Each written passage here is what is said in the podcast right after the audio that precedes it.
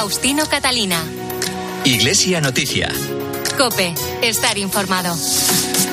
Saludos, buenos días en este domingo 17 de septiembre de 2023, a esta hora en la que acudimos a esta cita semanal con la actualidad religiosa en la cadena Cope, que hoy es posible gracias al trabajo de Pablo Rivas en la producción y de Mila Sánchez en el control de sonido. Será un domingo más hasta las 9, la hora de la Santa Misa, con algunas informaciones como las que ahora les adelanto en estos titulares. El Papa ha nombrado arzobispo coadjutor de Mérida Badajoz al franciscano José Rodríguez Carballo, secretario del Dicasterio para la Vida Consagrada del Vaticano. La Iglesia Española celebra hoy la Jornada Mundial del Turismo que pone especialmente el acento en las inversiones verdes. Escuelas Católicas recuerda la urgente necesidad de un pacto educativo de Estado por encima de intereses partidistas. Ayer sábado se celebró en Torre Ciudad la 31 Jornada Mariana de la Familia. La localidad leonesa de Villafranca del Bierzo acogerá en 2024 la próxima exposición de las edades del hombre y el cardenal Mateo Supi ha visitado China como enviado especial del Papa para avanzar en las iniciativas para la paz en Ucrania. Faustino Catalina. Iglesia Noticia. Cope, estar informado. Comenzamos el programa de hoy con el nombramiento del franciscano José Rodríguez Carballo como nuevo arzobispo coadjutor de Mérida Badajoz. Ocupó diversos cargos en la Orden de Frailes Menores, de la que fue elegido ministro general en 2003 y reelegido en 2009. Y elegido presidente de la Unión de Superiores Generales en 2012, un año después el Papa le nombró arzobispo y secretario de la Congregación para los Institutos de Vida Consagrada y las Sociedades de Vida Apostólica. Según señala el derecho canónico, como arzobispo coadjutor ocupará el cargo de vicario general y pasará a ser titular cuando el Papa acepte la renuncia del actual arzobispo Celso Morga, que en enero ya cumplió 75 años y presentó la preceptiva renuncia. Nos vamos a Badajoz, José Luis Lorido. El Santo Padre Francisco ha nombrado arzobispo coadjutor de Mérida Badajoz a Monseñor José Rodríguez Carballo, que ha desempeñado los últimos años su labor como secretario de la Congregación para los Institutos de Vida Consagrada y las Sociedades de Vida Apostólica. Don José asegura que su primer trabajo en la diócesis será escuchar. Yo en este momento llego con las manos abiertas para dar y sobre todo para recibir y llego sobre todo con el corazón abierto. Por eso mi primer trabajo y servicio a la diócesis va a ser escuchar. Monseñor Rodríguez Carballo ayudará en su labor apostólica a don Celso Morga, arzobispo diocesano actual, que presentaba su renuncia el pasado mes de enero al cumplir los 75 años. Don Celso ofrecía su bienvenida al nuevo arzobispo coadjutor. Pues tiene todo nuestro, nuestro afecto, nuestra, nuestra acogida y y lo vamos a ayudar todo lo que podamos pues para que su ministerio aquí pues sea provechoso, fructífero para, para, nuestra comunidad diocesana. Don José, que nació en Lodoselo, Orense, el 11 de agosto de 1953, acaba de cumplir, por tanto, 70 años, tomará posesión de su cargo el próximo 25 de noviembre en la Catedral de Badajoz.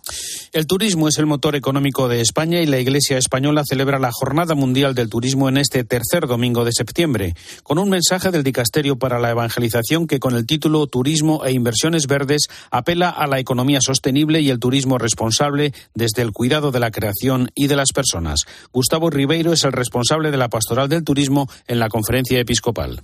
Este año el mensaje se centra en la invitación a unir saber unir el turismo con las inversiones verdes, las llamadas inversiones ecológicas.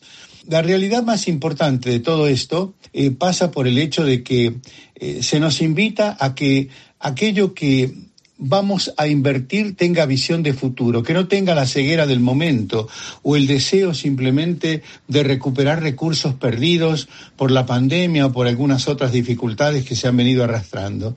Pensar con una mirada hacia los tiempos futuros, hacia el hoy, hacia los tiempos futuros. Necesitamos cuidar la creación y lo sostenible simplemente acompaña, cuida, protege y desarrolla la obra de Dios. El comienzo del nuevo curso escolar viene marcado inevitablemente por la incertidumbre política con la posibilidad de que se forme nuevo gobierno o tener que llegar a la repetición de elecciones generales. Situación con repercusiones en la implantación de la ley de educación y en los conciertos educativos. Luis Centeno es secretario general adjunto de Escuelas Católicas. Un posible cambio eh, político pues repercutiría necesariamente en la implantación que ahora se está llevando a efecto de los cursos pares de eh, las distintas etapas según la LOLOE. Por otra parte, eh, estamos viendo cómo el descenso dramático de la natalidad está llegando ya a todos los centros, desde infantil hasta primaria y en algunos casos incluso en secundaria obligatoria y bachillerato. Eh, esto va a suponer, evidentemente, unos efectos pedagógicos, organizativos, eh, de ampliación en algún caso de, aulas para realizar estos desdoblamientos por la rebaja de capacidad y también económicos eh, y especialmente en la enseñanza concertada donde arrastra un déficit eh, enorme del módulo que no cubre los gastos de impartición de las enseñanzas. Y claro, si ahora vamos a tener por aula un 20% menos de alumnos, pues evidentemente los ingresos extraordinarios, aparte del concepto educativo, como las actividades o los servicios, pues también se van a ver mermados en ese 20%. ¿no? Ante la actual situación, Escuelas Católicas recuerda que un pacto educativo de Estado es una prioridad que España necesita con urgencia. Lo que pedimos en esta coyuntura a los grandes partidos políticos es un pacto de Estado por la educación que dé estabilidad, tranquilidad, serenidad y dote a los centros de todo tipo, sean concertados o públicos, de los recursos necesarios e imprescindibles.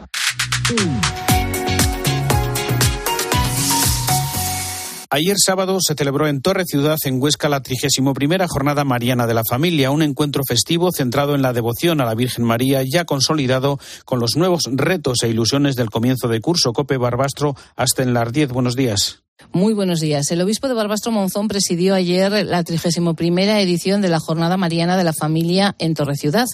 Es el evento más multitudinario del año que acoge este enclave mariano y que reúne a familias de todas las regiones españolas eh, en este enclave que tiene como lema Torre Ciudad, Santuario Mariano de la Familia. Don Ángel ya había presidido en 2017 este encuentro. Ayer subrayó cómo la familia es un valor seguro, un valor seguro y fiel a la Virgen en las ofrendas de flores, frutos, trabajos manuales realizados por familias, parroquias, colegios y también en el tradicional y multitudinario ofrecimiento de los niños a la Virgen. En el mundo hay 224 millones de niños y adolescentes víctimas de crisis humanitarias, de los cuales 72 millones no tienen acceso a la educación y 127 no alcanzan el nivel mínimo en lectura o en matemáticas. Con la campaña La Silla Roja y con el lema Dejadnos aprender en paz, la organización vinculada a la Compañía de Jesús Entre Culturas ha presentado un informe sobre las consecuencias educativas que tienen las distintas crisis que golpean el planeta. Sabrina Burgos es directora de Nuevas Fronteras de Fe y Alegría en Colombia. Deberíamos tener la posibilidad de ampliar los compromisos para que las políticas públicas educativas eh, respondan de manera más efectiva a la realidad y puedan equiparar las condiciones para que todos puedan ir de manera segura a las escuelas.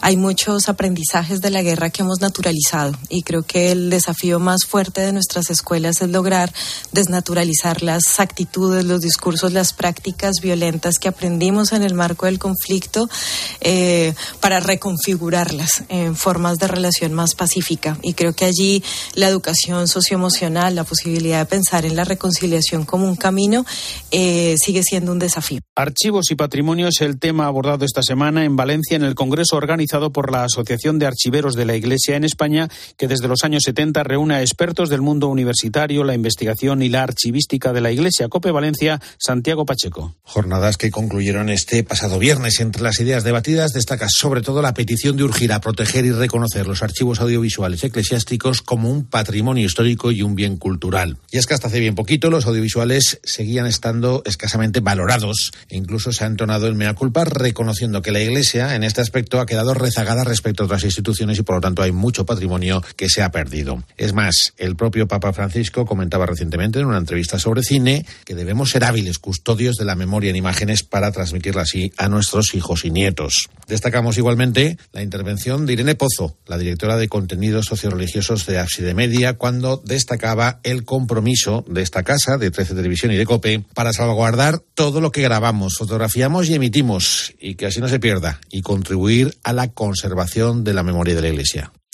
En Zamora se ha presentado el programa expositivo de la Fundación Las Edades del Hombre para los dos próximos años. Contempla una muestra en la localidad leonesa de Villafranca del Bierzo, un proyecto transfronterizo de Castilla y León y Portugal y una gran exposición para finales de 2024 en Valladolid con las escuelas escultóricas de Gregorio Fernández y Juan Martínez Montañés como protagonistas. Cope Zamora, Ángel García, buenos días. Buenos días. Las Edades del Hombre es uno de los proyectos culturales más emblemáticos y con más proyección de los que se desarrollan en Castilla y León y seguramente también uno de los más importantes de nuestro país. Esta semana se ha conocido que tras el descanso de este 2023, la edición de las Edades del Hombre 2024 se va a celebrar en la localidad leonesa de Villafranca del Bierzo. También se ha desvelado que Zamora Capital será la sede de 2025 conjuntamente con Oporto, con el río Duero como eje vertebrador y siendo la primera edición transfronteriza de la historia. El obispo de la de Zamora, Fernando Valera, ha explicado que la candidatura de Zamora se lleva fraguando durante meses. Esta iniciativa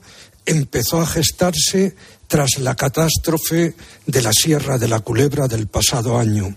Sufrimos una tragedia humana, ambiental y económica que a todos nos conmovió y que a la Iglesia diocesana le hizo pensar que esta tierra merece levantarse, merece recuperar la esperanza, merece encontrar razones para mantener su identidad. Este proyecto, de alguna manera, quiere ser homenaje de todos los que sufrieron la devastación del incendio. Será la tercera vez que la provincia de Zamora alberga esta muestra que se inició en 1988 y que suma ya 26 ediciones. En 2001 las edades del hombre recalaron en Zamora capital y en 2016 lo hicieron en la localidad zamorana de Toro. De momento no se han ofrecido muchos detalles al respecto, pero siguiendo la línea de otros años todo apunta que ambas ediciones se van a celebrar entre los meses de mayo y octubre. Faustino Catalina. Iglesia Noticia. Cope. Estar informado. UMAS, mutua especialista en seguros para el sector educativo. Ofrecemos una solución integral para los colegios y guarderías. Daños patrimoniales, responsabilidad civil, accidentes de alumnos. Más de 1.400 centros ya confían en nosotros. Visítanos en umas.es. UMAS, más de 40 años de vocación de servicio.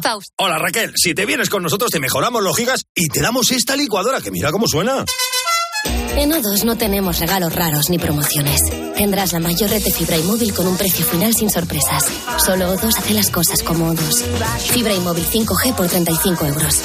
Infórmate en odosonline.es o en el 1551. Faustino Catalina. Iglesia Noticia. Cope. Estar informado. Tiempo ahora para la actualidad internacional en Iglesia Noticia. El cardenal Mateo Supi, a quien el Papa encargó en mayo una misión para buscar iniciativas humanitarias y caminos para la paz en Ucrania, ha visitado esta semana China. Una visita que, según el Vaticano, es un nuevo paso que se suma a las realizadas por el cardenal Supi a Ucrania, Moscú y los Estados Unidos. Nos vamos hasta Roma. Ángeles Conde, buenos días. Buenos días, así es. El arzobispo de Bolonia, Mateo Zuppi, había participado horas antes en un encuentro por la paz de la comunidad de San Egidio en Berlín, a la que él mismo pertenece. Viajó a Pekín este martes y permaneció hasta el jueves. Fue recibido por Li Hui, el representante del gobierno chino para las cuestiones euroasiáticas, que también está trabajando en la cuestión ucraniana y que fue embajador chino en la Federación Rusa hasta 2019. Esta es la cuarta etapa del cardenal Zuppi de esta gira por la paz, de esta misión que le encargó el Papa Francisco y a la que ha acudido también acompañado por un funcionario de la Secretaría de Estado. Recordemos que la Santa Sede y el Papa están muy centrados en conseguir gestos de buena voluntad, gestos humanitarios de parte de Rusia, como la devolución de los niños ucranianos deportados por la fuerza a territorio ruso. Mateo Zuppi viajó a Kiev a principios de junio, a Moscú a finales de ese mismo mes y a Washington a mediados de julio Donde fue recibido por el presidente de Estados Unidos, Joe Biden. Un comunicado de la Santa Sede indica que, además de la cuestión humanitaria y muy relacionada con ella, en Pekín ha tratado con Li Hui de la exportación del grano ucraniano y de la reactivación del acuerdo. Además de la misión de paz para Ucrania, esta visita constituye un hito importante para las relaciones entre la Santa Sede y China y el camino de normalización hasta el deseado establecimiento de unas normales relaciones diplomáticas. El viaje del cardenal Supi, como ha comentado Ángeles Conde, tiene doble interés como mensajero de paz y con las relaciones entre el Vaticano y China como telón de fondo. En Iglesia Noticia llega el momento para el comentario de Antonio Pelayo. Buenos días. Buenos días. El cardenal Mateo Zuppi ha permanecido en Pekín dos días entre el 13 y el 15 de este mes. Un comunicado de la Santa Sede informa que el cardenal arzobispo de Bolonia y presidente de la Conferencia Episcopal Italiana, experto en negociaciones internacionales para obtener la paz, ha sido recibido en el Ministerio de Asuntos Exteriores por Li Hui, representante especial del gobierno chino para los asuntos euroasiáticos. Se desvanece así la hipótesis avanzada por algunos medios de comunicación de que podría haber sido recibido por el primer ministro Li Qian, lo que habría elevado el nivel de su visita a China. En todo caso, estamos ante un hecho excepcional si se tiene en cuenta que la Santa Sede y el gobierno chino no mantienen relaciones diplomáticas y que se trata del encuentro de más alto nivel entre ambas realidades caracterizadas por constantes altos y bajos. Según el comunicado vaticano, el coloquio desarrollado en un clima abierto y cordial ha estado dedicado a la guerra en Ucrania y a sus dramáticas consecuencias, subrayando la necesidad de unir esfuerzos para favorecer el diálogo y encontrar caminos que lleven a la paz. También se afirma que se ha afrontado el problema de la seguridad alimenticia con el deseo de que se pueda garantizar pronto la exportación de cereales, sobre todo a favor de los países con mayor riesgo. Sería un error minusvalorar la importancia de esta visita cuando es conocido el papel que China podría desempeñar ante Moscú para obtener de Putin una actitud menos intransigente en la guerra de Ucrania. Parece probable que Tsupi haya sido portavoz de un mensaje personal del Papa al presidente Xi Jinping, exhortándole a intensificar su mediación con el presidente ruso para obtener al menos un acto al fuego que permita sentar a la mesa a las dos partes combatientes. Desde Roma les ha hablado Antonio Pelayo. Gracias, Antonio. En la audiencia general del miércoles, el Papa pidió a los cristianos ensuciarse las manos para construir la paz. Francisco puso como ejemplo al beato venezolano José Gregorio Hernández, conocido como el médico de los pobres, que dedicó su existencia a socorrer a los más necesitados, con alusiones también a Libia, Marruecos y Ucrania Ángeles. El Santo Padre continuó con este ciclo de catequesis sobre el celo apostólico y este miércoles puso como ejemplo al médico de los pobres, el beato José Gregorio, que subió a los altares en 2021 por su intercesión en la curación milagrosa de una niña con una herida de bala. El médico era llamado el apóstol de la caridad y el Papa Francisco nos lo puso como ejemplo de celo evangélico a partir de las obras de misericordia. Como bien comentas, además, el Santo Padre no pasó por por alto este miércoles la tremenda tragedia en costas libias que ha provocado la tormenta Daniel y que deja miles de muertos. Las autoridades libias han pedido de hecho bolsas de plástico para los cadáveres y se teme una pandemia. Pero vamos a escuchar el llamamiento del Papa Francisco. Mi pensiero va a las poblaciones de la Libia. Mi pensamiento va a la población de Libia, duramente afectada por violentas lluvias. Os invito a uniros a mi oración por los que han perdido la vida, por sus familiares y por los desplazados. En el corazón y el pensamiento del pontífice también estuvo Marruecos, el noble pueblo marroquí. Dijo Francisco que el sábado pasado envió un telegrama de, condolencias por este terremoto y también el domingo se expresó, expresó su solidaridad en el rezo del Ángelus. Y de nuevo y una vez más, Ucrania pidió otra vez la paz para este país. Al concluir la audiencia general, además, el Santo Padre bendijo una reliquia de la familia Ulma, la familia polaca, beatificada el domingo pasado. Padre, madre y siete hijos asesinados por los nazis en 1944 por haber ocultado y protegido a dos familias judías. Y recordamos también, Ángeles, los mensajes que dejó el representante de la Santa Sede ante Naciones Unidas, el desmentido del Banco Vaticano sobre acusaciones de utilizar dinero ruso y la actualidad, una vez más, de la inteligencia artificial. Sobre esto último, la inteligencia artificial se discutirá, se debatirá en un encuentro organizado por la Pontificia Academia de las Ciencias Sociales y el Instituto Noruego de Estudios para la Paz, unas jornadas que se celebrarán el 19 y 20 de septiembre y se centrarán en una reflexión ética sobre el uso de la inteligencia artificial en el caso de conflictos bélicos. Y sobre conflictos bélicos tenemos un nuevo malentendido entre Ucrania y la Santa Sede, que ha provocado que tenga que salir al paso el Banco Vaticano con un comunicado desmintiendo que el Instituto para las Obras de Religión reciba o invierta dinero de la Federación Rusa. Responde así a la insinuación de uno de los principales consejeros del presidente Volodymyr Zelensky, que en una entrevista dejó caer que sería conveniente auditar el Banco Vaticano. Elío respondió con rotundidad que eso no es posible, que no es posible que tenga dinero ruso porque solo tiene cuentas de clientes estrechamente relacionados con la Iglesia o la Santa Sede y además las finanzas rusas están sometidas a sanciones internacionales. Y la Santa Sede en la ONU, que participó en la sesión del Consejo de Derechos Humanos en Ginebra, donde su representante, el arzobispo Ettore Balestero, observador permanente, recordó que el derecho al aborto no es un derecho humano solo porque una mayoría de estados lo afirme. También hizo una fuerte defensa de los derechos de las personas más pobres y al recordar el 75 aniversario de la Declaración Universal de los Derechos Humanos, insistió en que estos no son simplemente un privilegio concedido a los individuos por consenso de la comunidad internacional, sino que representan aquellos valores objetivos y atemporales que son esenciales para el desarrollo de la persona humana. Gracias, Ángeles. El próximo fin de semana se celebra en Marsella el encuentro mediterráneo en el que participarán representantes de instituciones e iglesias de una treintena de países y que será clausurado por el Papa Francisco con la confirmada presencia del presidente francés Emmanuel Macron. Corresponsal en París, Asunción Serena.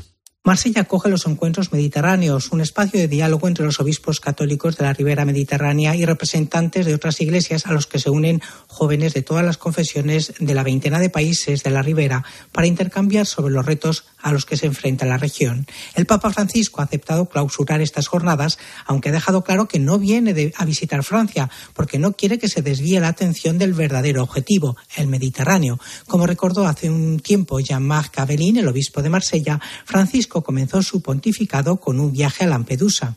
Y después llegó un rosario de ciudades del Mediterráneo, una peregrinación en la que Marsella no es más que una etapa más. Lo más importante es nuestra disponibilidad para servir lo que Dios quiera darnos. Si el Papa nos ofrece la ocasión de mirar con él hacia el Mediterráneo y comprender mejor lo que podemos recibir como lección de ese espacio, entonces haremos bien al Mediterráneo, a Marsella y a Francia. Lo primero que hará el Papa será rezar ante Notre Dame de la Carre y mantener un encuentro con dirigentes religiosos cerca del memorial dedicado a marinos inmigrantes que han desaparecido en el mar. El sábado habrá un encuentro privado con algunas personas en situación precaria y luego concluirá las jornadas del Mediterráneo. Habrá por fin un encuentro breve con Emmanuel Macron y por la tarde, como punto final, estará todo preparado para que celebre misa ante unas 60.000 personas en el estadio estadio Velodrome, que entre dos partidos del Mundial del Rugby estará transformado para acoger la primera celebración religiosa de su historia. Las conferencias episcopales de la Unión Europea han manifestado su rechazo al reglamento aprobado por el Parlamento Europeo sobre trasplantes y productos farmacéuticos que permitirá el uso de embriones y fetos y que abriría el camino para la selección de la vida. Corresponsal en Bruselas, Paloma García Ovejero. Buenos días. Buenos días, Faustino. Lo que se ha aprobado este miércoles en el Parlamento Europeo es una legislación que quiere poner al día las normas que ya existen sobre los tratamientos con sustancias de origen humano, conocidos como SOHO por sus siglas en inglés. Sirven para donaciones, para aplicaciones farmacéuticas, terapéuticas, por ejemplo, trasplantes de células madre o donaciones de sangre, pero también problemas ortopédicos, cutáneos o cardíacos que se solucionan con tejidos de reemplazo. El debate que se abre y la voz de alarma que dio la COMECE, es decir, el organismo que engloba a las conferencias episcopales europeas, es que no se diferencia a la hora de definir qué es sustancia de origen humano aquellas que proceden de embriones o de fetos. Friedrich Ladenburger es la responsable del Comité de Ética de la COMECE.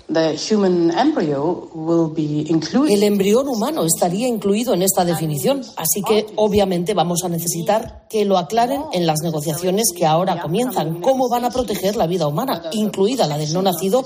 Porque ahora mismo es insuficiente. Aunque en esta primera sesión se han rechazado las enmiendas que solicitaba la COMECE, el secretario general, don Manuel Barrios, reconocía en COPE que al menos es positivo que haya salido a la luz en el debate. Las organizaciones que impulsan la alianza Enlázate por la Justicia apoyan la segunda caravana por la ecología integral. Cinco jóvenes latinoamericanos recorren España y otros países europeos para denunciar el extractivismo, un no a la minería y exigir el respeto a la vida y la justicia intergeneracional. Uno de ellos es el brasileño Guillermo Cavalli.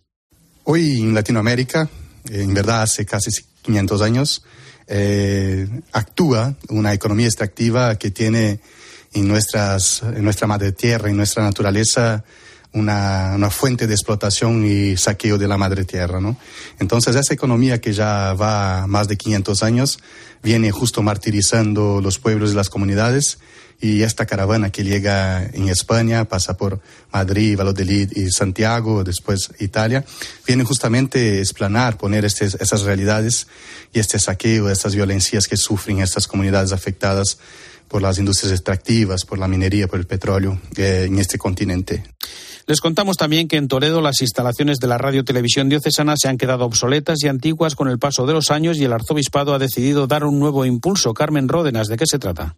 Ha llegado la hora de trasladar los estudios de la Radio Televisión Diocesana, ubicados en la calle Trinidad, al edificio central del Arzobispado justo en la plaza del Ayuntamiento de Toledo, a tan solo una calle. Se ha tomado esta decisión como medida de austeridad y eficiencia al realojar los estudios en el edificio central del Arzobispado, de modo que así se podrá rentabilizar la actual sede y concentrar todo en un mismo edificio. El arzobispo de Toledo, don Francisco Cerro Chávez, anunciaba que este será un nuevo impulso en la comunicación diocesana de la mano de la eficiencia, la digitalización y el servicio primordial de evangelización Respecto a la digitalización, el arzobispo ha dispuesto que sin abandonar la radio y la televisión hay una apuesta por todos los formatos cambiantes y ahora tendrán más presencia y difusión las plataformas de vídeo y podcast para ofrecer contenidos fácilmente accesibles para todos. En los informativos va a primar la actividad eclesial, algo que no quita que se puedan cubrir en otro plano actividades culturales y sociales de la ciudad de Toledo y su provincia.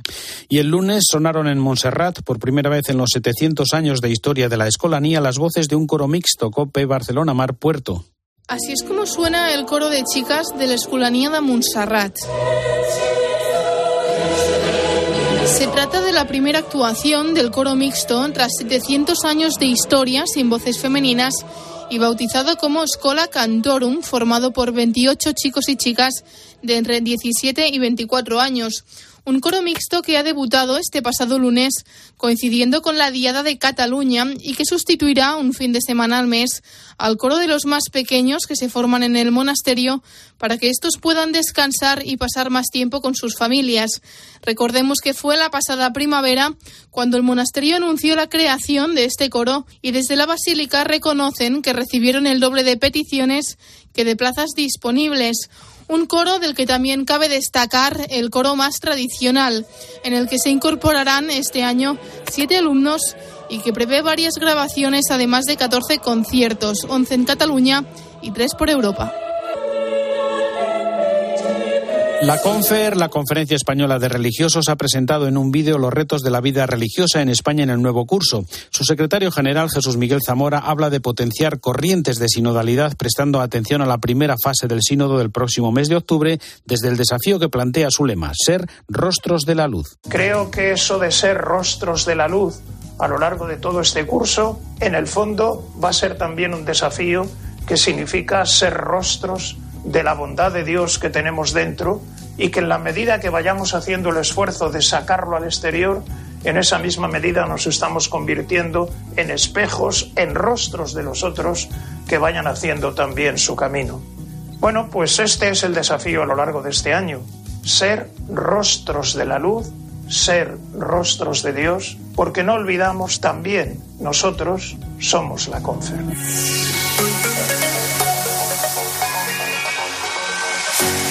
Hasta aquí el informativo Iglesia Noticia, programa 1846 en este domingo 17 de septiembre de 2023. Volveremos dentro de siete días. Un saludo de Faustino Catalina. Buenos días. Hoy tenemos que lamentar la muerte de un genio de la radio. Nuestro compañero Pepe Domingo Castaño ha fallecido durante esta madrugada del 17 de septiembre de 2023 a los 80 años en el Hospital de la Zarzuela en Madrid. Pepe Domingo se ha ido rodeado de su familia y de sus amigos del equipo de deportes. Fue presentador de radio, televisión, cantante y escritor español. Comenzó con 18 años sus andaduras por Radio Galicia y en 2010 fichó por la que era y será su casa la cadena COPE, en especial su familia de tiempo de juego. Les mantendremos informados a medida que vayamos conociendo los actos de despedida. Hasta siempre, Pepe Domingo. Ahora sigues con la Santa Misa.